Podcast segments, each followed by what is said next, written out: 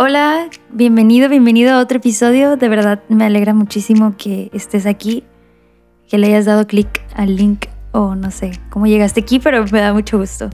El día de hoy te traigo una historia que estoy 99.9% segura de que te va a gustar y que valdrá la pena escuchar e invertirle casi una hora de tu tiempo.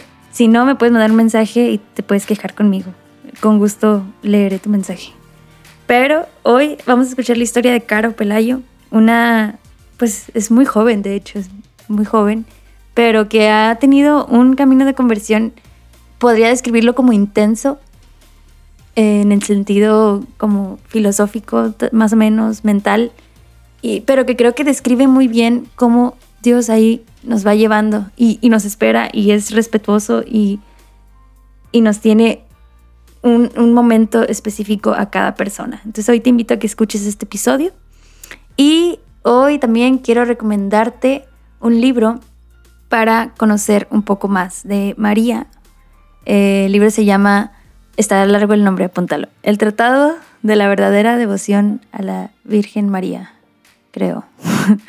Les dejo en la descripción el link para que lo puedan obtener. Seguramente también está digital gratis, no sé, pero se lo recomiendo aún si no son devotos de la Virgen, porque a mí me ayudó mucho a entender muchas cosas de ella que desconocía.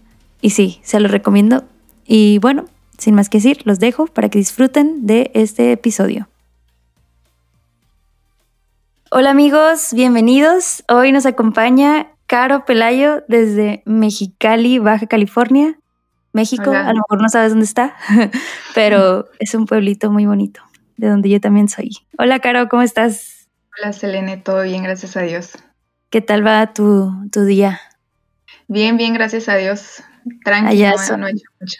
Dos horas menos que acá, más temprano. Sí, todavía es temprano. Sí, qué padre. Oye, Caro, y pues primero muchas gracias por estar aquí, muchas gracias por aceptar la invitación.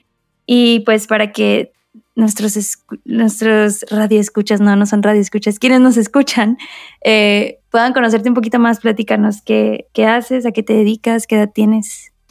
Pues primero gracias a ustedes, ¿no? Por invitarme a este espacio. Y pues tengo 21 años, estoy en la universidad. Actualmente me acabo de cambiar de carrera, entonces voy a empezar a estudiar diseño industrial.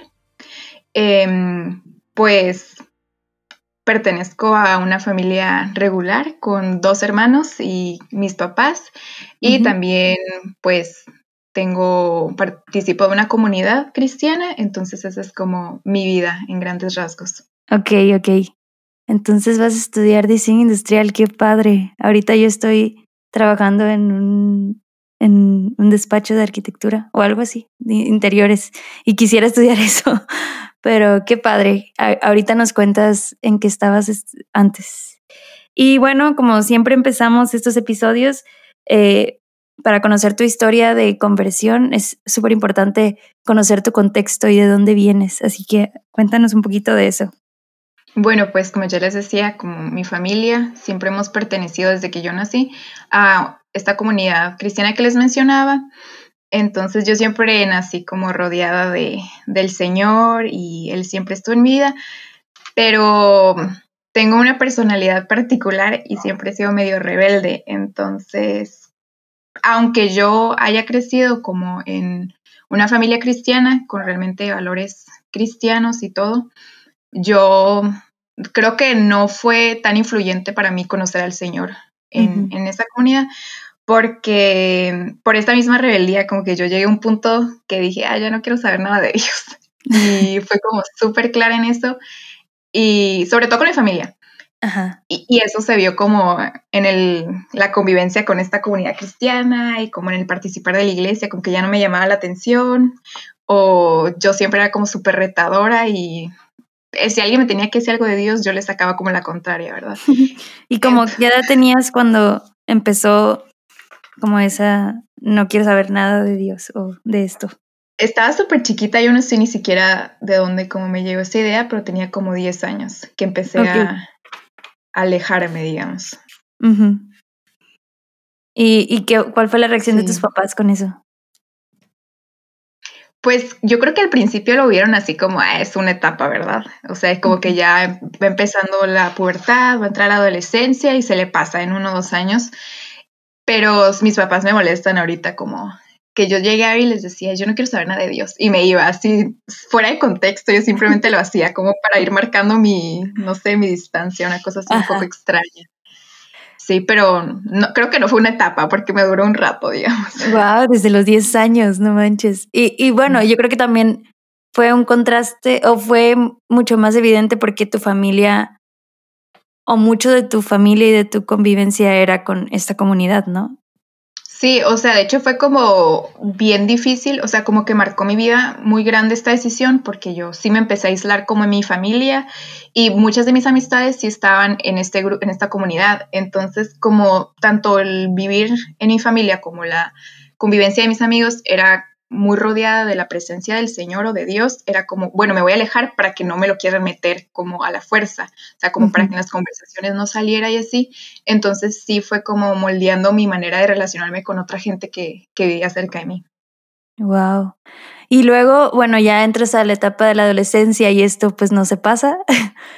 que, ¿cómo, ¿Cómo describirías tú espiritualmente a Caro en esos momentos?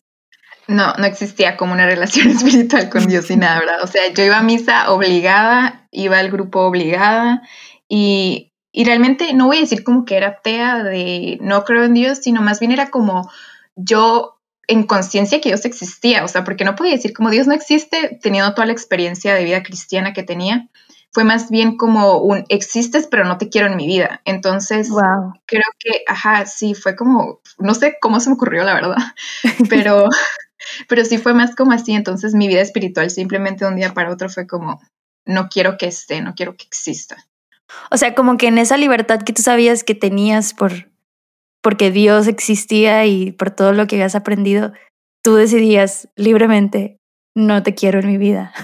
Sí, definitivamente. No, no voy a decir como que no sé que existía, simplemente no, no te metas, no me digas qué hacer, no me digas por qué hacerlo ni nada. Oye, y ahorita digo, eh, supongo que conforme vayas platicando llegaremos a eso, pero me, me llama la atención si ahorita en tu momento, ahorita tu edad de 21 años, 10 años, 11 años después, más o menos, ¿tú le encuentras una razón a eso? Como al, ¿Sí? Realmente no, o sea, no voy a decir como que simplemente que el Señor ha sido tan misericordioso conmigo que me ha dado una libertad. O sea, yo creo que sí ha tal vez ha ayudado en mi proceso de conversión porque todo ha sido muy liber, o sea, como en libertad y todo ha sido como yo he tomado la decisión de seguir al Señor. Que creo que es como hacer lo mismo que cuando decidí alejarme, pero no creo como que ese tiempo me acercó demasiado, o sea, como que me preparó para para algo, simplemente fue algo que el Señor permitió en mi vida. Wow, ok, ok. Y tampoco es como que algo que alguien más hizo, algo que viste o algo que, no sé, algo externo a ti que te hiciera llegar a ese, esa decisión de no quiero saber nada de Dios ahorita. No, o sea, porque curiosamente tampoco era como, era rebelde, pero tampoco era como mala de andar haciendo travesuras o cosas así como muy alocadas, de que, ah, ya no quiero creer en Dios porque me voy a ir a pegar una fiestota, cosas así. O sea, como para no sentir el remordimiento después de hacer ese tipo de cosas. Ajá. Sino simplemente fue, fue una decisión que yo tomé, no tengo porque no tenía por qué, pero no era como por miedo que Dios me castigara, o sea, realmente fue súper retador el asunto, porque no, era como que me daba miedo, no sé, la verdad, el Señor no sé por qué me hizo así, ¿verdad? por alguna razón. y también... Y luego la descubriremos. Sí. Y bueno, ¿qué, ¿qué, qué viene después de esa etapa? ¿O llega algún momento en el que decides como voltear tu mirada a Dios otra vez? Creo que en este mismo vivir como fuera, fuera de la vida del Señor y como te comentaba que me empecé a alejar de mi familia, de mis amistades, empecé como a levantar muros en mi vida y en mi corazón de, ok, ya nadie entra y ya nadie sale, como ya nada sale, como para yo, como yo regir mi vida por lo que yo quería y lo que yo creía y así. Entonces me empecé a convertir como una persona bien solitaria. Y pues los seres humanos no estamos hechos para vivir solos y eso empezó a, cobrar factura, o sea, emocional y psicológicamente. Entonces fue un tiempo como muy solo de, fueron casi seis, siete años de vivir así como aislándome, aislándome.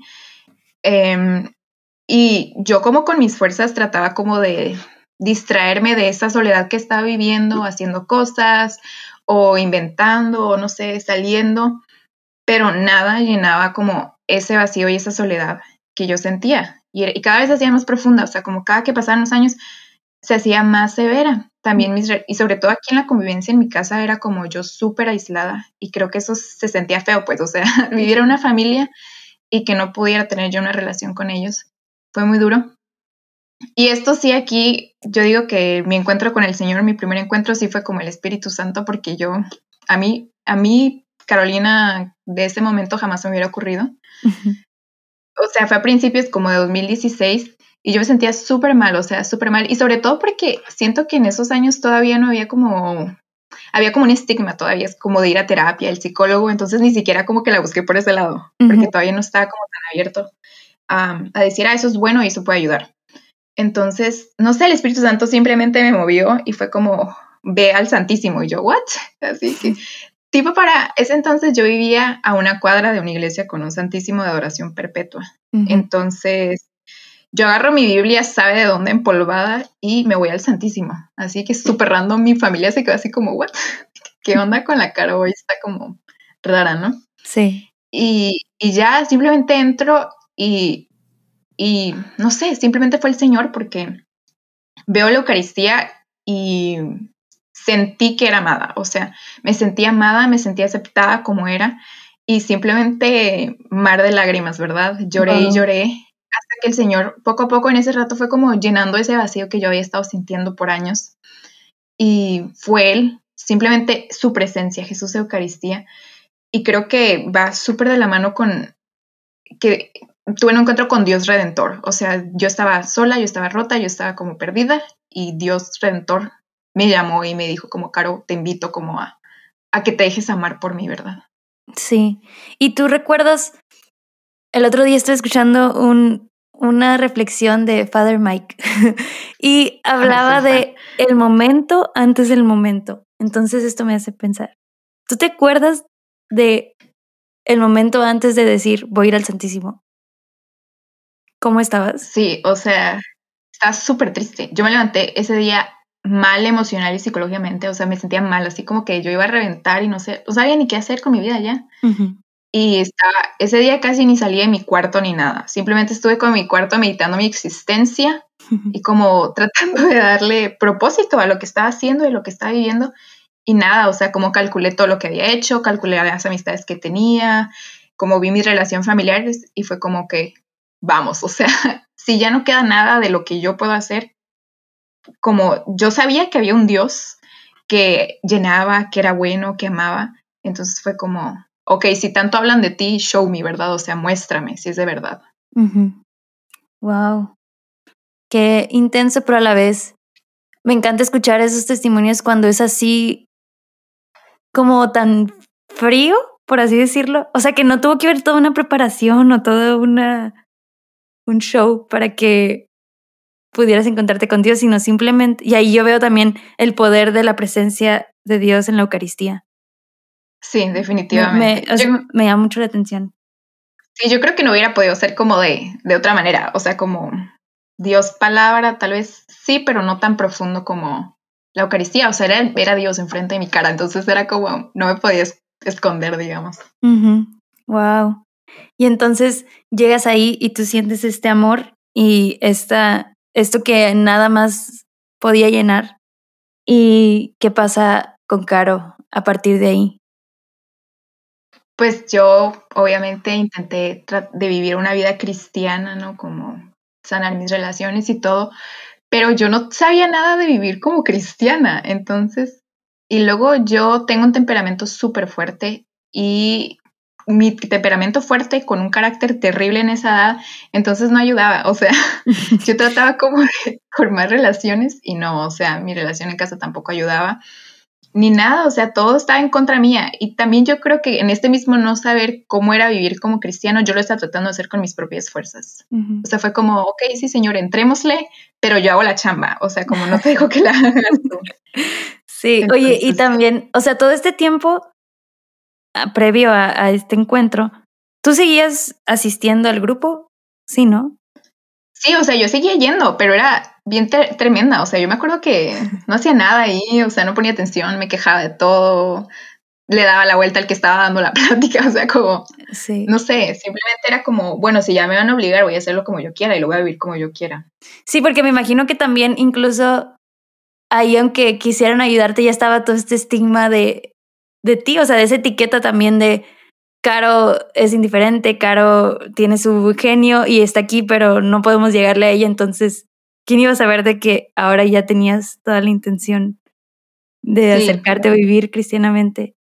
Sí, fue eso también, o sea, la gente ya tenía una idea de quién era yo, cómo era yo, cómo tenía que tratarme así con pincitas y yo llego así súper buena onda de la nada según y pues, no sé, me imagino que creyeron que les iba a jugar algo ahí, ¿verdad? wow, wow. Oye, ¿qué edad tenías en, en este momento? Tenía como 16 años. Ok, en la plena adolescencia. Sí. Wow, wow. Y bueno, entonces, ¿intentas tú con tus propias fuerzas? ¿Y qué pasa? Y entonces yo puedo como pensar que mi, o sea, el Señor en ese momento fue como echar la semilla en la tierra con piedras. Entonces como que súper rápido salieron como frutos, ¿no? Pero no tenían raíz, entonces se iban a secar en cualquier momento. Y obviamente el Señor es omnipresente y todo y a tiempo, entonces Él preveyó eso y a punto de cumplir casi que un año de, de, ese, momento importante de mi conversión, el Señor me invita a vivir como misionera, o sea, vivir un tiempo que se lo entregara. Obviamente que yo, eh, fue bien chistoso porque después de vivir ese tiempo, leí como mi diario espiritual y el Señor me invitó varias veces a vivir ese tiempo y yo era como que, eh, no, gracias, pasar la hoja, ¿no? Y como seguir en otra línea.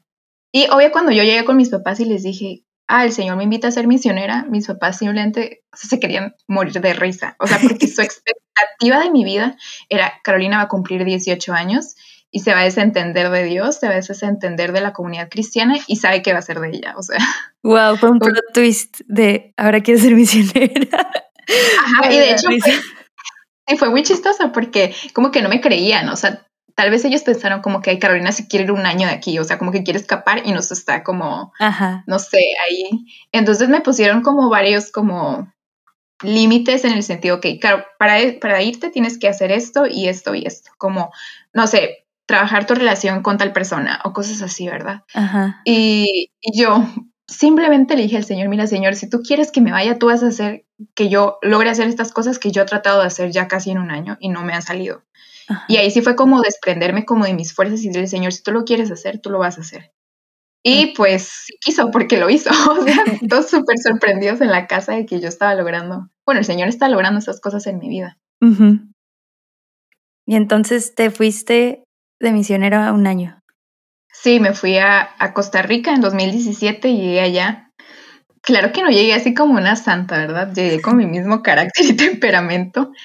Y los primeros meses fueron así que tortuosos para la otra gente también. o sea, que yo, no sé, o sea, como yo había estado acostumbrada a, a ser aislada y como un poco antisocial por, por aprender a vivir así. Y la generación de misioneros que me tocó era una generación súper grande. Entonces, para mí era como un reto tener que convivir con esa gente todo el tiempo y así. Y se sentía como que a mí no, como que no me caía tanto, ¿verdad? Estar ahí con ellos. Y fue difícil, fue difícil al principio, pero también fue como empezar a trabajar en, estos muros que yo había alzado en mi vida para separarme de la otra gente y que nada entrara y que nada saliera, el Señor fue como poco a poco derrumbándolos a través de esta convivencia con, con más, pues más cristianos, más gente que había decidido decirle sí al Señor. Ok. ¿Y puedes platicarnos un poco más sobre cómo fue ese año? Sí, o sea, fue una bendición porque el Señor me permitió tener otro encuentro más profundo con Él y fue como con un Cristo amigo y también como ese Cristo misionero, o sea, como que invitaba a la otra gente a, que les decía, ven y sígueme. Entonces yo me sentí invitada a ven y sígueme, pero también que el Señor me invitaba como a, a invitar a otra gente a seguirle. Y también fue como un encuentro bien, bien profundo con un Dios creador. O sea, mm. en esta realidad de estar conviviendo con gente más, más cercano fue como ver cómo de verdad el Señor había ha hecho personas diferentes como y les ha se revela al mundo a través de ellas y cómo él también se quería revelar en mi persona y empezó a trabajar en mí súper profundo.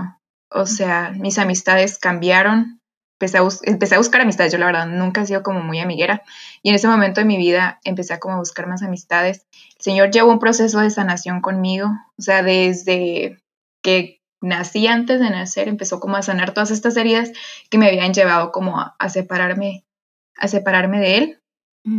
Y entonces sí, sí descubriste ahí la razón, o sea. Es que simplemente era como las heridas que, o sea, no había como una razón contundente de esto pasó en mi vida, entonces ya no quiero saber nada de ti. Simplemente como dolores pequeños que yo había sufrido con cualquier otra persona, pero que tal vez yo no supe cómo lidiar con ellos y mi idea de como de no tener que como enfrentarme a ese dolor fue como, bueno, señor, bye, o sea, ese como desaparecer de la relación de todo, pues, o sea, que nada me afectara más bien. Qué interesante, porque sí, ahorita estoy pensando en cómo, cómo afecta a la, la relación con los demás y la relación con Dios en, en estas heridas, pues que pues seguramente eso fue lo que afectaron, tu, tu afectividad, tus relaciones con los demás. Y tu respuesta a eso fue, me apartó de todo, ¿no? Sí, definitivamente. O bueno, es lo que alcanzo a entender. sí, sí fue como eso. Entonces, en todo este, este año fue lo que el Señor trabajó, parte de lo que trabajó en ti. Sí, y también yo creo que podría decir que mi, como mi aceptación o llamado a vivir comunidad cristiana, y no me refiero solamente a este grupo que ya participaba, sino realmente entender el sentido de por qué comunidad cristiana, o sea, como por qué ser un cuerpo, por qué aceptar otros miembros, por qué necesitamos apoyarnos unos a otros. Nunca había podido tener ese encuentro, para mí nunca había tenido sentido, o sea, simplemente era como un chorro de gente que quiere estar junta y cantar o cosas así, pero no había como un sentido más profundo. Entonces para mí no, no le hallaba como, ¿por qué tengo que estar aquí? O sea, ¿por qué no puedo estar en ningún otro, en otro lugar? ¿O por qué no puedo vivir, ser cristiana sola? Y en ese tiempo fue como muy claro el Señor. Y, y, fue muy rico poder como aceptar eso y hacerlo parte de mi vida, no solo como algo que ya estaba pasando en mi vida o como algo que podría permitir que siguiera pasando el resto, sino como una convicción clara de yo quiero vivir comunidad cristiana, yo quiero como compartir vida con mis hermanos y así.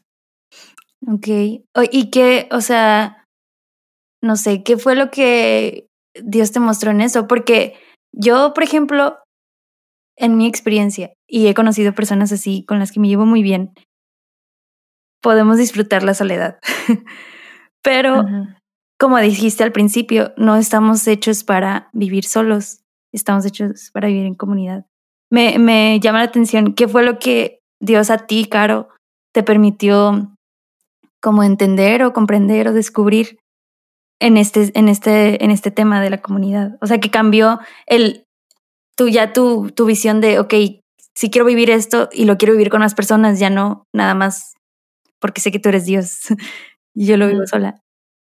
Sí, fue justo cuando estaba en misiones me tocó vivir como otro verano en misión, como dentro de ahí. O sea, como no solamente éramos ya los misioneros que estábamos, sino nos tocaron como eh, recibir otros y los mandaron a diferentes lugares. Entonces fue como esta convivencia con esta gente tanto tiempo, porque si bien convivía con mis, con los otros misioneros que ya tenía, con los que ya vivía, no, no vivíamos juntos y cosas así, no nos veíamos a diario, sino era como que día de por medio, no todo el día. Y esto fue como todo el tiempo con ellos. Y yo, ah, wow, ¿qué es esto? Y además, en este tiempo de, de verano en misión, nos ponían a meditar diferentes como lecturas bíblicas y en una nos tocó meditar Hechos 2, cuando habla como de partir el pan juntos, oraban juntos, compartían todos los bienes, los juntaban y los repartían para que a nadie le faltara nada. Y para mí fue como, yo vivo eso, yo vivo lo que vivieron Pablo y los primeros apóstoles y las primeras comunidades cristianas. Entonces para mí fue como, wow, Señor, hace sentido. O sea, tan vivo estás que yo estoy viviendo lo mismo que se vivió hace dos mil años. Entonces, creo que fue vivir esta, como tener la experiencia viva de los primeros cristianos de manera contemporánea que me, que me llamó a mí personalmente, como, wow, estoy viviendo como Pablo, o sea, fue como, qué increíble, estoy haciendo lo mismo, ¿cómo voy a desperdiciar esto, verdad? Wow, qué padre, que, que, digo, sí, sí lo he pensado y creo que es de las cosas que, que también me han motivado, pero que, qué hermoso que lo hayas descubierto así mientras lo vivías y como ver la similitud, ¿no? Oye, y bueno, algo que me gustaría también como preguntarte sobre este tiempo de misión, porque yo sé que fuiste a una comunidad que es ecuménica o bueno, está abierta eh, al ecumenismo. Y eso aquí en México al menos todavía es, no, no se vive mucho. ¿Qué, ¿Cómo fue tu experiencia con eso? Fue yo la verdad como no, no tenía así como bases muy sólidas de el llamado cristiano, pero solo católico más bien, o sea, como cristiano católico, fue como muy fácil en ese sentido, porque yo no tenía una relación muy, muy como seria con la iglesia católica en ese entonces. Entonces no fue tan difícil, pero yo creo que más aún que eso fue tener una relación con el Espíritu Santo, o sea, como empezar a conocerlo como persona, para mí fue como, ok, tú eres el que habita también en ellos, o sea, también fueron bautizados o sea, tú también los bautizaste para que recibieran el nombre de Jesús, para que lo recibieran como su Señor. Entonces eso me, me permitió ver más allá de solamente la denominación que era diferente, sino es el mismo espíritu que habita, amamos al mismo Señor, es diferente y también como conocer la realidad de esta gente, porque a veces podemos ver nada más como la superficie y muchos, muchos de ellos realmente vienen de familias que que profesan otra denominación, entonces, y es antiguísimo. Entonces también hay como una historia de vida en esta gente que el Señor ha permitido que en esa historia de vida, que no es tan fácil como decirle vengan, sean católicos, Él quiere tener un encuentro personal con ellos. Y es a través de esa denominación que los invita y se vale, el Señor lo utiliza como medio, ¿verdad? Entonces es una bendición también poder ver la historia de vida de la mano con la historia como con el Señor que han tenido estas personas. Wow, qué padre, no manches. Y bueno, Caro, entonces, después de este tiempo, ¿qué, qué ha pasado? Ok, fue súper difícil. O sea, yo puedo dividir como en dos momentos el regresar a casa. Primero llegué así como con todas las energías del mundo. Sí, vamos a cambiar el mundo, vamos a ser todos súper cristianos. Y obvio, la gente seguía teniendo una vida normal aquí en, en mi casa. La gente trabajaba, estudiaba, mis amistades, pues me desfacé de ellas porque ellos siguieron, empezaron la universidad y yo me quedé haciendo nada. Y, y entonces sí fue así como interesante porque yo llegué toda emocionada y aquí fue como un choque de energías casi, ¿no? O sea, como yo con demasiada energía, quería hacer todo, comerme el mundo y la gente aquí teniendo una vida normal. Entonces fue como muy difícil adaptarme de nuevo a la, al ritmo de vida y también obviamente yo me fui y yo era una cargo así mala onda, la neta. Y el señor me transformó tanto que yo llegué siendo otra persona y solamente la gente que les tocó ver como ese proceso de cambio entendía quién era yo y me trataba como la persona que era. Pero la otra gente que no vio ese proceso y simplemente llegué, fue como difícil aceptarlo y me siguen tratando como la caro que había sido, ¿no? Entonces sí fue como muy difícil, me, me confrontó, me hizo sufrir, la verdad lloré, lloré mucho, me sentí muy triste. Y en medio de esa como tristeza, creo que pude tener un encuentro súper extraño, pero súper rico con Cristo en el desierto. O sea, como ya no solo, o sea, la relación que había tenido con el Señor, que era un Dios que hacía, como que el Señor me redimía o el Señor que me había creado y me transformaba o evangelizador, ahora era Jesús en el desierto. O sea, como pensar Jesús preparándose como para, para su pasión y estaba solo, o sea, solo, no había nadie, estaba ayunando, o sea, yo, no, yo me imagino que para él como divinamente no le ha haber costado mucho, pero también era humano, entonces ha haber sido súper difícil. Y, en ese momento tuve ese encuentro, ok, Señor, tú estuviste en el desierto. Y yo me siento ahora en el desierto y estás conmigo. O sea, fue como tener esa convicción de, Señor, estás conmigo en el desierto. Y fue un tiempo súper duro, o sea, arduo y árido. O sea, yo no sentía al Señor para nada. O sea, en ese tiempo también viví otro momento de verano en misión y yo no lo sentía. O sea, oraba porque yo tenía una, un compromiso y una relación con el Señor y no podía como nada más dejarlo botado porque no sentía nada. Pero no sentía nada, no sentía su presencia en mi vida. Iba a misa y también me costaba un montón estar en misa. Me sentía abandonada, totalmente abandonada. Y creo que fue importante para mi relación que es ahora porque se convirtió en una responsabilidad, o sea, como el tiempo que había vivido antes de, encuentros con el Señor, primero fue a través de la Eucaristía y fue como puras bendiciones. El Señor ni siquiera me dijo, ámame, fue, déjate amar por mí. Y después el tiempo de misión, el Señor simplemente mandó lluvia de bendiciones a mi vida y era gracia sobre gracia sobre gracia. Y cuando yo llegué ya no era gracia sobre gracia sobre gracia, era yo tenía que arrebatar la gracia en mi oración, yo tenía que arrebatar la gracia muriendo a mí misma, muriendo a lo que pudiera estar sintiendo, lo que pudiera estar imaginando, muriendo a mí misma cuando no me trataban como yo quería ser tratada, cuando me costaba más tratar a la gente como, como se merecen.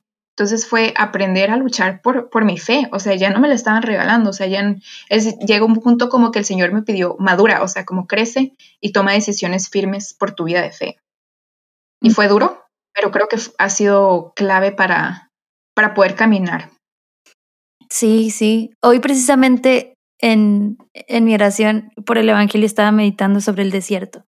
Y el Evangelio de hoy, no sé si ya lo leíste, pero habla sobre que los apóstoles se habían ido como llegaron con Jesús y le dijeron, mira, ya sanamos a todas estas personas, hicimos todo esto, y que, pero que no habían tenido ni tiempo de comer. Y entonces Jesús los manda a descansar, pero en la versión que, que estaba viendo decía que los mandó al desierto. Eso me llamó muchísimo la atención y, igual que ahorita lo mencionas porque creo que es, es parte del camino del cristiano, es inevitable que llegue el desierto y que vayan a llegar varios desiertos, ¿verdad?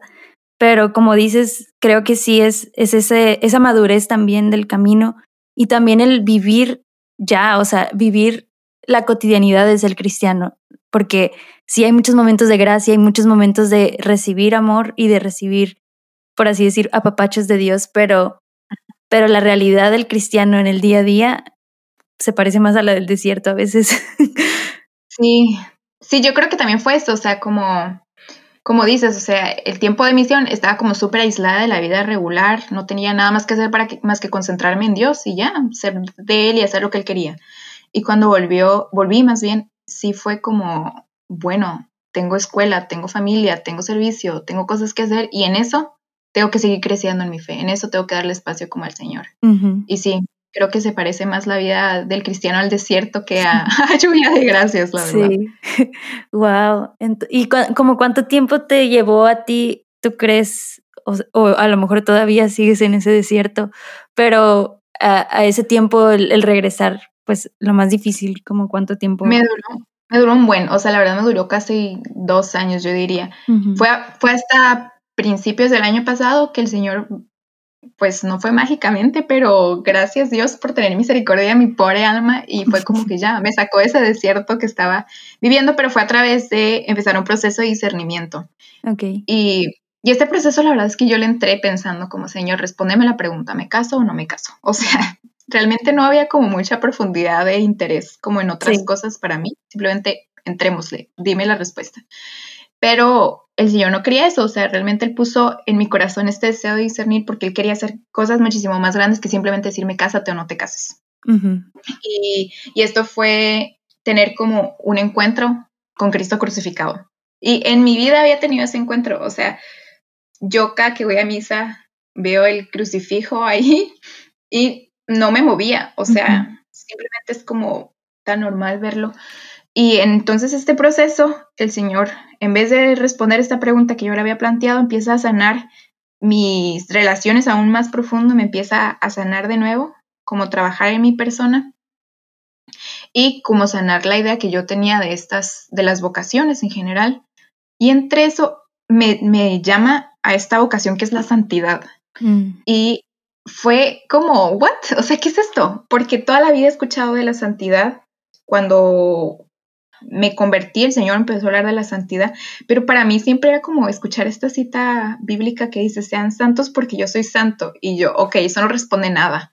O sea, simplemente como, sean porque yo soy, es como, no entiendo.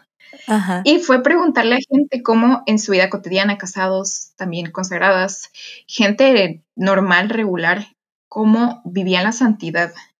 y empecé como a leer también vida de santos y así. Y en este encontrarme con la santidad fue darme cuenta que ser santos es amar al Señor, o sea, es como amor, amarlo, dejarlo amar, amar al prójimo. Y es vivir una esperanza viva, como caminar continuamente con el deseo, pero así fuerte y ferviente en el corazón, Señor, quiero ver tu rostro y quiero, quiero vivir la eternidad contigo. Y e inevitablemente uno para poder llegar a la eternidad tiene que pasar por la cruz. Entonces, si bien, o sea, movida porque quiero pasar la eternidad contigo, me, me quiero dedicar como a amar tu cruz, me quiero dedicar a amarte crucificado. Y fue también un encuentro como con la vulnerabilidad, o sea, aprender a ser vulnerable. Creo que para mí en la vida me había pasado la idea de que yo podía ser vulnerable y que yo como cristiana también tenía que ser vulnerable, sea, como ser simplemente humano. Y el encuentro con Cristo crucificado me ha permitido ver eso, o sea, como todo, todo en Él, todo se concentra en Él, toda la humanidad, toda la existencia se concentra en ese Cristo crucificado que viene como a salvarme. Y ha sido un tesoro para mí. Realmente no sé cómo fue, no tengo idea en qué momento, pero el Señor me, ha permitido tener este encuentro con Él en la cruz, solo, sufriendo, vulnerable, no sé, simplemente tanto dolor en Él, pero también al mismo tiempo de ese dolor emanaba tanto amor. Y creo que tener ese encuentro me ha cambiado la vida, o sea, yo no me imagino cómo viviendo la vida, cómo estuve viviendo la vida antes como cristiana sin tener ese encuentro con Jesús en la cruz. Es como, ¿qué estaba viviendo? O sea, ¿qué clase de cristianismo estaba viviendo? No, me hace sentido, ¿verdad? Sí, sí, sí, te entiendo totalmente y creo que es, es una gracia, o sea, el ir comprendiendo muchas de estas verdades que si nos las diera de una, no, no aguantaríamos. Sí, estoy segura si me hubiera hablado al principio de verme como crucificado, me hubiera quedado como, ¿qué significa esto? Sí. hubiera oído una cosa así. Sí, sí. Wow, Caro. Y bueno, ahora, ¿cómo vives pues esta vida de cristiana después de estos encuentros? Creo que es buscando como conocer más al Señor y amarlo como en sus dos naturalezas, por mucho tiempo fue como concentrarme en la naturaleza divina del Señor, de que tú puedes hacerlo todo y eres rey de reyes y señor de señores, pero dejaba un poco de lado la naturaleza humana, de Jesús que siente, Jesús que me ama y me espera, Jesús que quiere tener una relación humana, personal conmigo. Y incluso a veces fue como ser más la relación humana y no reconocer tanto como que Él es Dios de dioses y Señor de señores y se merece todo el honor de la, de la vida. Entonces creo que lo que me ha ayudado es como buscar a Jesús en sus dos naturalezas, o sea, como hablarle a Él como amigo, como amado, como una persona, pero al mismo tiempo reconocerlo siempre y buscar siempre conocer más de Él. O sea, hay una riqueza enorme de lo que es Cristo, de quién es Cristo. Entonces, creo que eso me ha ayudado a vivir y también la verdad es que la vida de los santos ha sido súper buena. O sea, y no como para como ponerlos como ídolos, sino como hermanos, leyéndome como el, la historia de Santa Teresita del Niño Jesús, o sea, como hermanos mayores en la fe. Creo que poder referirme a ellos como que tú estás allá, hazme paro, o sea, sí. como, ¿cómo lo hiciste? Sí, de verdad, ayúdame, o sea, necesito esa gracia, necesito que pidas esa gracia y tener una relación con ellos ha sido, ha sido muy bueno, ha sido muy enriquecedor, ha sido aprender de, de ellos sobre todo también tengo relación con María, o sea, mm, sí, me ha costado, ha sido como difícil, ¿no? Es que no, no sé, como es muy delgada la línea entre te venero así como el pueblo mexicano lo hace, que hasta hace altares y se les olvida a Jesús. Este, creo que sí me ha costado más, pero ha sido una super bendición como poder ser ser amiga de María y sentirme su hija. O sea, yo me refiero a María como mamá. O sea, yo ni siquiera le digo María. O sea, para mí María se ha convertido en mi mamá y es como mamá, ayúdame, mamá. Y cada quien lo va a hacer de diferente manera. Sí. Pero sí, o sea, buscar como el rosario, buscar acercarnos a ella y hablarle como, como hijos que somos, ha sido una súper bendición. Oye, me da curiosidad porque algo que yo he ido descubriendo y que alguien me, me dijo, creo, es que María María te busca solita. o como a veces queremos de que, ay, yo quisiera, o a, mí me pasaba, yo quiero ser devota de María, pero como que no, no me nacía. Y alguien me dijo, cálmate, o sea, no te preocupes, María se va a encargar de eso. Y he escuchado muchas historias de que así es, o sea, María se acerca. Entonces me da curiosidad si contigo, ¿cómo fue que te empezaste a acercar a ella o cómo es que ella se empezó a acercar a ti? Sí, yo creo que se empezó a acercar a mí, como que me empezó a invitar a invitarla, o sea, como que, oye, también como que invítame en la oración, como rezar, o sea, tan sencillo como a veces ni siquiera rezar, Dios te sale en mi oración personal. O sea, como también invitarla a, a ser parte de mi oración personal, para que ella me acerque más al Señor, buscar también rezar el, el rosario y, y, simplemente así como cosas cotidianas, de que si, había, si ha habido días difíciles en mi vida, como simplemente decirle, mamá, o sea, necesito que, que te acuestes conmigo en la cama y me cubras y me consientas, así como si fuera mi mamá, que, me, me, puedo tirar ahí como en, en, su regazo y llorar, así, así, así ha sido mi, mi, mi relación con ella, como, como si, como una persona realmente. Sí, y ahorita que mencionabas a los santos, algo que a mí también me, me movió mucho a buscar a María fue eh, darme cuenta que todos los santos que leía de algo de ellos eran devotos de María, todos, o sea, no había uno que no. Así que ahí entre, ¿cómo le hicieron? Yo creo que está el, estaban cercanos a María. Sí, también yo creo que en, esto de, que dices de los santos, me aventé como un documental de Maximilian Colbe. Ajá. Y él decía como que le, le, pedía que, o sea, como su mamá, así como yo, pero el más profundo todavía, ¿no? Entonces que le pedía como mamá, necesito esto. Y tas, al siguiente día lo tenía. Y no era como una transacción, sino realmente era un, como de, descansar tanto en mamá María que ella hacía, movía cielo, mar y tierra para que su hijo amado como tuviera lo que necesitaba, porque también eran cosas que él necesitaba, no para él, sino como para amar más y dar más.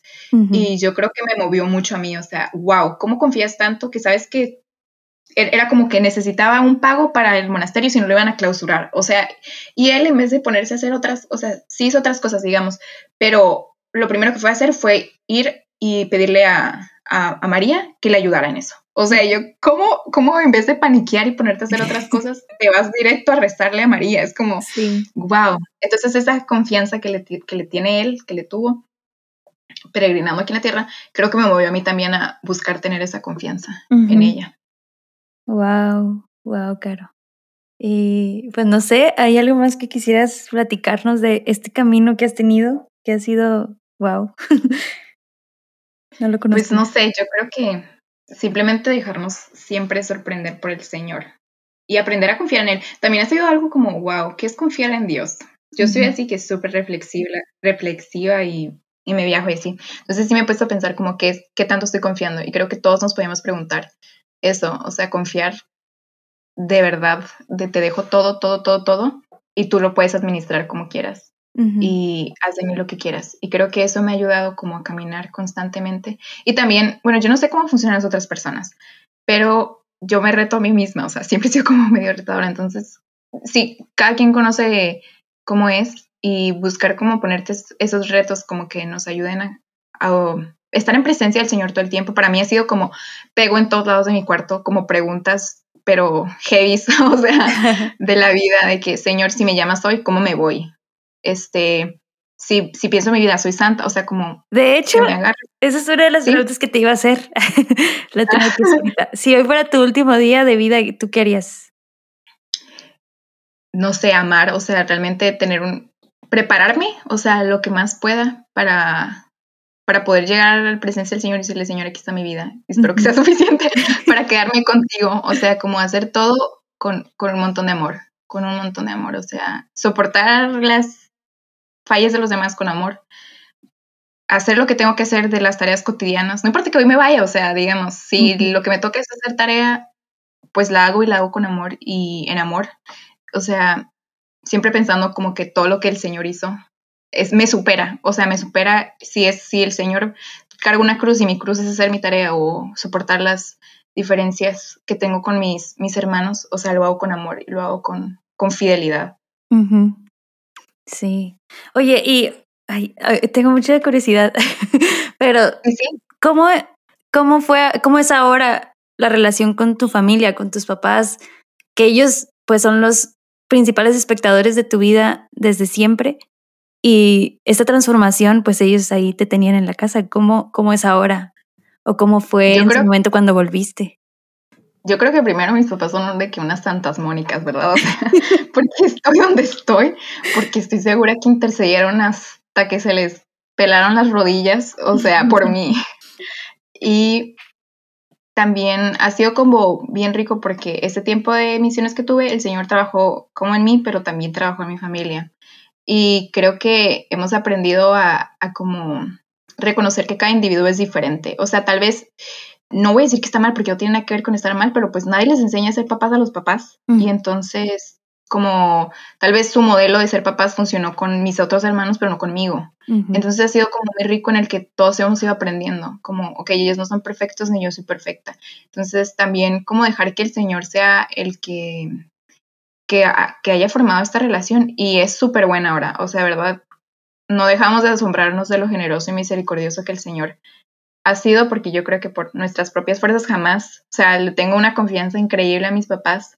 Yo les puedo contar como todo, o sea, no siento como vergüenza por nada, o sea, ni por mis errores. Tengo como la, la, humildad que antes de verdad no tenía para pedirles consejo y, apoyo en situaciones que a veces son difíciles o que me, me cuestan que antes para mí eso era como jamás voy a mostrar que soy como débil o que necesito ayuda de ellos. Y ahora es como todo el tiempo estoy ahí rogándoles, ¿verdad? Ayúdenme. Sí. Y ha sido súper rico, o sea, ¿verdad? Que esto simplemente ha sido pura misericordia. Obviamente, oración de ellos, pero de todos, pero sobre todo misericordia de, Dios con nosotros. Claro. Wow, Caro. Qué, qué padre historia y muchísimas gracias por, por abrirte y contárnosla. Y bueno, para terminar, bueno, a menos que tú quieras decir algo más. No, ya y gracias a ustedes, digamos. ok, para terminar, amigos, les traigo una nueva sección que estoy preparando, espero les guste, que es de preguntas rápidas. Entonces, Caro no las ha escuchado no sabe qué le voy a preguntar. Pero la idea de esto es que puedas contestar lo más honesta y como lo que se te venga primero a la mente posible. Y, y sí, obviamente todo es de Dios y de este camino, ¿verdad? Entonces, la primera, eh, describe con tres palabras tu camino de conversión al día de hoy. Solo puedes usar tres palabras. Ok. Desierto. Sencillo y misericordia. Muy bien. Si fueras un personaje de la Biblia, ¿quién serías y por qué? Sería Pablo, porque soy bien intensa y bien radical. y el Señor así me tuvo de mejor ciega, o sea, me deslumbró su presencia. Wow. Si Jesús te preguntara quién dices que soy yo, ¿qué le dirías? Mi amado. Y bueno, ahora te voy a decir siete, siete cosas y tú me vas a contestar con una palabra lo primero que se te venga a la mente cuando escuches la palabra, ¿ok? Ok. Cristiano. Seguidor de Jesús. Ateo. No ha conocido a Dios. Fe. dejar que, o sea, caminar creyendo en lo que Dios es. Milagros. Gracia y misericordia. Vida eterna. Estar con Jesús toda la vida. Dios ha muerto. ¿Qué le pasa a Nietzsche? y Jesús. Ay Dios, no puedo. El amor, o sea, el principio, el fin, todo.